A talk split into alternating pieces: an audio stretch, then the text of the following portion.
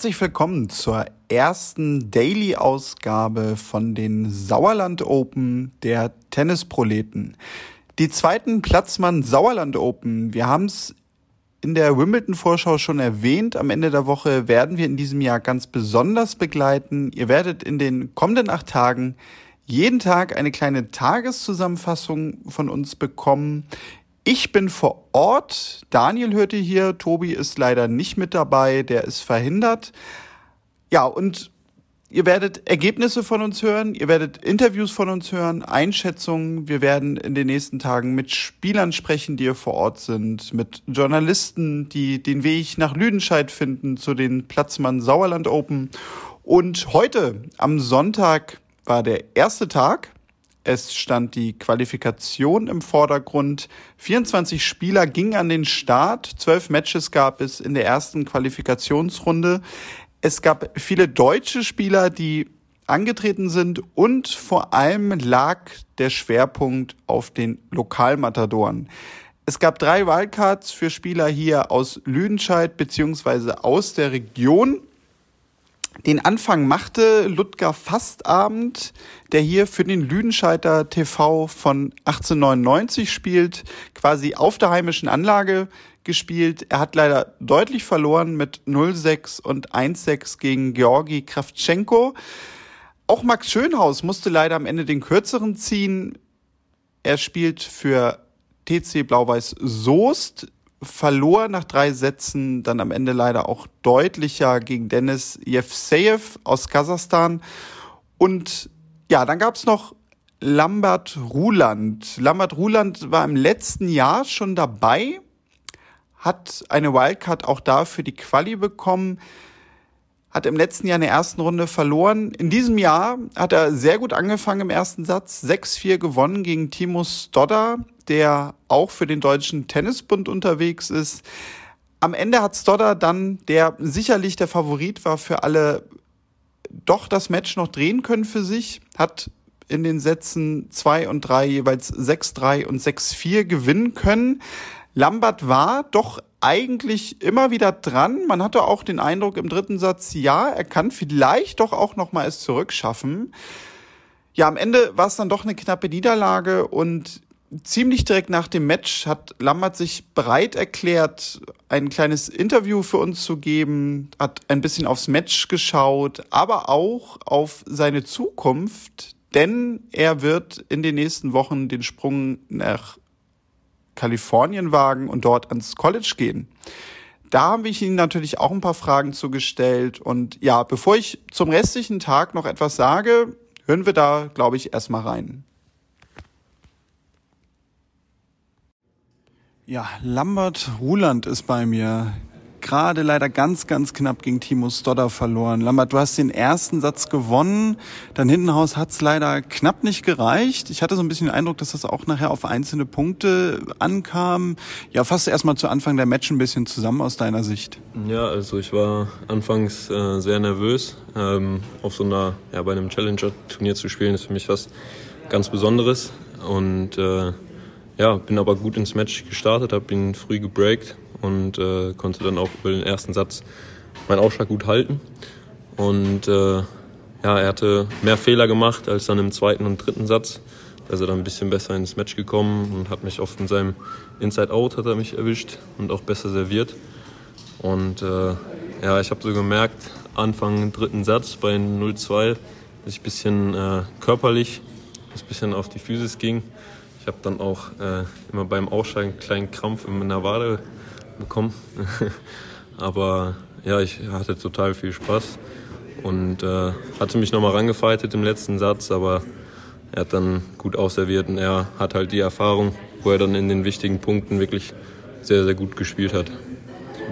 Du hast ja im letzten Jahr auch schon eine Wildcard gehabt. Du hast gerade gesagt, Challenger ist für dich was ganz Besonderes. Ja. Natürlich auch, ähm, ja, so im Vergleich zum letzten Jahr. Ähm, würdest du auch sagen, also dass du so für dich aber zufriedener sein kannst, sofern man das nur jetzt so knapp nach einer Niederlage sein kann, so dass du zumindest Fortschritte gemacht hast, dass du heute auch für dich vielleicht etwas vorgenommen hast, wo du gesagt hast, Mensch, also das hat echt besser geklappt als letztes Jahr? Ja, also definitiv. Im letztes Jahr war auch, ich hatte vorher noch nie ein Profiturnier gespielt, noch nie ein Future ges gespielt.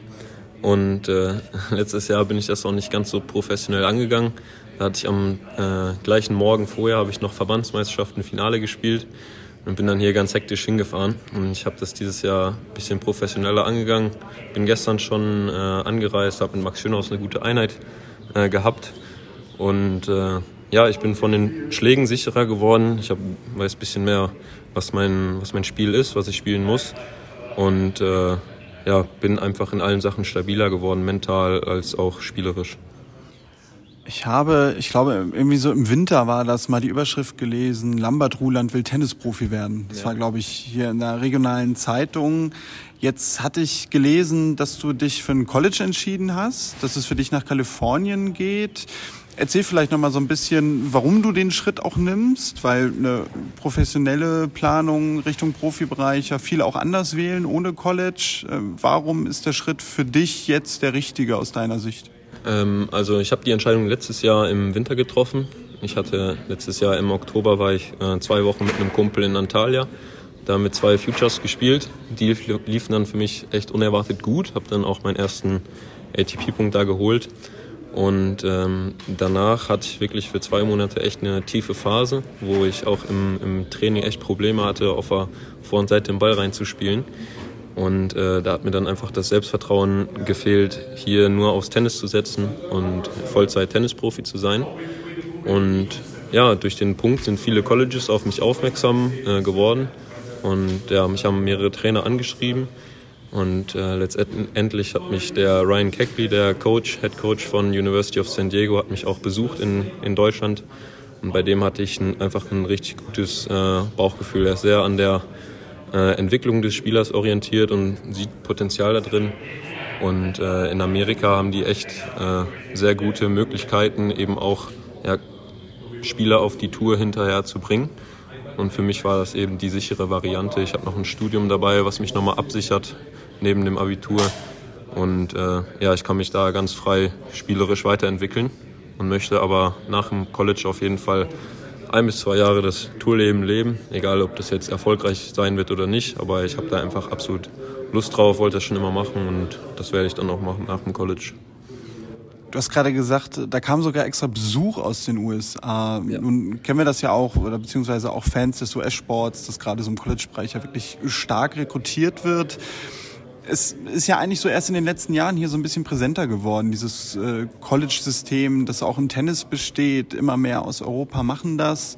Ähm, ja, wie äh, läuft das überhaupt? Also erklär das vielleicht noch mal ein bisschen ausführlicher. Ähm, wie nehmen die Kontakt zu einem auf? Was kriegt man da eigentlich so zu hören? Weil die wollen ja alle letztendlich dich haben, sonst würden sie dich ja nicht kontaktieren. Aber es muss denn ja auch gewisse Argumente geben, äh, ja, wo du denn sagst, da bin ich jetzt vielleicht dann nicht so drauf aus, aber letztendlich ist es jetzt genau das, was es ist. Also war das vielleicht nur der Besuch auch am Ende, der das Ganze natürlich auch nochmal herausstellt oder gibt es da für dich auch gerade weitere Gründe? Weil ja, erstmal klingt ja alles irgendwie für uns gleich hier, ne? University of Punkt, Punkt, Punkt. Ja, ja. Also ähm, definitiv. Also mich haben auch andere Trainer äh, besucht, muss ich ganz ehrlich sagen. Ähm, Klar, also es liegt jetzt nicht nur, dass der mich besucht hat, weil es eben auch andere Trainer äh, getan haben. Aber wie gesagt, ich hatte bei dem, dem Trainer einfach ein sehr gutes, sehr gutes Gefühl, dass er äh, an jedem Spieler in dem Team, also in Amerika, es wird immer im Teammodus äh, gespielt und das Team steht immer im Vordergrund. Und äh, der Trainer ist wirklich an der Entwicklung jedes einzelnen Spieler interessiert. Und nur so wird er eben auch das Team stärker, wenn die Spieler auch besser werden. Und äh, ja, er war einfach äh, super nett und äh, ich habe sehr Gutes, sehr Gutes über ihn gehört, auch von anderen ähm, Spielern, die auch College-Tennis gespielt haben. Ja, du hast gerade im Vorgespräch schon gesagt, du wirst dann in den Semesterferien jeweils auch hier in Deutschland wieder sein, höchstwahrscheinlich dann auch im Sommer nächstes Jahr wieder Liga spielen hier in Deutschland.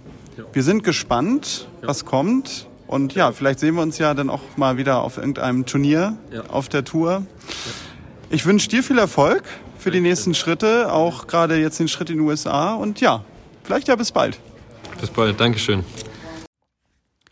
Vielen Dank nochmal an Lambert, dass er ja so kurz nach dem Match wirklich bereit war, sich mit mir kurz hinzusetzen, ein kleines Interview zu geben, denn die Enttäuschung war sicherlich noch ganz oben in der Gefühlswelt. Ja, und es gab, ich sagte zu Anfang, auch noch viele weitere deutsche Spieler, die im Einsatz waren. Jeremy Jahn konnte seine erste Quali-Runde gewinnen gegen Jonathan Mirta. 7-6-6-2, auch ein enges Match. Wer den kürzeren ziehen musste, relativ deutlich, war auch Leopold Zima, der 1-6-0-6 gegen Medjedovic verloren hat. Dann ein sehr gutes Match, das später noch am Tag auf dem Center Court stattfand, war das Match von Oskar Moreng, der gegen Damien Wenger aus der Schweiz antreten musste. Er verlor 3-6-3-6. Es klingt vielleicht ein bisschen deutlicher am Ende doch, als es war, denn Oskar Moreng hat unheimlich gut gespielt, phasenweise eine fantastische, schnelle Vorhand gespielt, sehr präzise gegen Ende des ersten Satzes und auch im zweiten Satz, ja, da ließ die Präzision ein bisschen nach. Trotzdem zeigte er weiter Spielfreude, aber Damien Wenger, ja, hat im Grunde dem Stand gehalten und am Ende dann als Sieger vom Platz gehen können. Ebenfalls verloren hat dann auch noch Max Wiskant das war das erste Match auf dem Center Court an diesem Tag, der ja gegen Sumit Nagal aber sehr, sehr eng verloren hat, nämlich 6-7, 6-7. Der Tiebreak im zweiten Satz ja ging mit 8-10 für ihn verloren. Er hatte auch eine Wildcard und ja, also Sumit Nagal machte am Ende des zweiten Satzes den Eindruck, dass er wahrscheinlich im dritten Satz körperlich ein paar Schwierigkeiten bekommen hätte. Von daher schade für Max, da sicherlich im dritten Satz gute Chancen gehabt hätte. Und ja, so sind dann am Ende des Tages zwei Deutsche in der zweiten Qualifikationsrunde. Es sind jetzt am Montag dann noch zwölf Spieler in der Qualifikation dabei. Also es wird sechs Matches geben, wovon sich dann die sechs Sieger jeweils für das Hauptfeld qualifizieren. Und das Hauptfeld im Einzel, das wird morgen auch schon starten. Es wird vormittags dann jeweils die Quali-Matches geben und es gibt am Abend aber auch ein erstes Match of the Day, das es hier jeden Tag nach 18 Uhr auf dem Center Court geben wird. Das wird diesmal sein Josef Kowalik gegen Cedric Marcel Stäbe, der ja auch schon vor einigen Jahren in den Top 100 gestanden hat, viel mit Verletzungen zu tun hatte und ja, jetzt wieder auf dem Weg ist, daran zu arbeiten, mit körperlicher Fitness sich in die Top 100 bestenfalls in den nächsten Monaten zurückzuspielen. Wir werden sehen, wie das Ganze ausgeht. Wenn ihr sagt, Mensch, also das, was wir hier jetzt in den ersten Sätzen so gehört haben vom Turnier, das klingt so interessant. Wir kommen definitiv vorbei. Dann schaut gerne auf die Webseite sauerland-open.com. Dort findet ihr neben den Tickets auch noch weitere Informationen.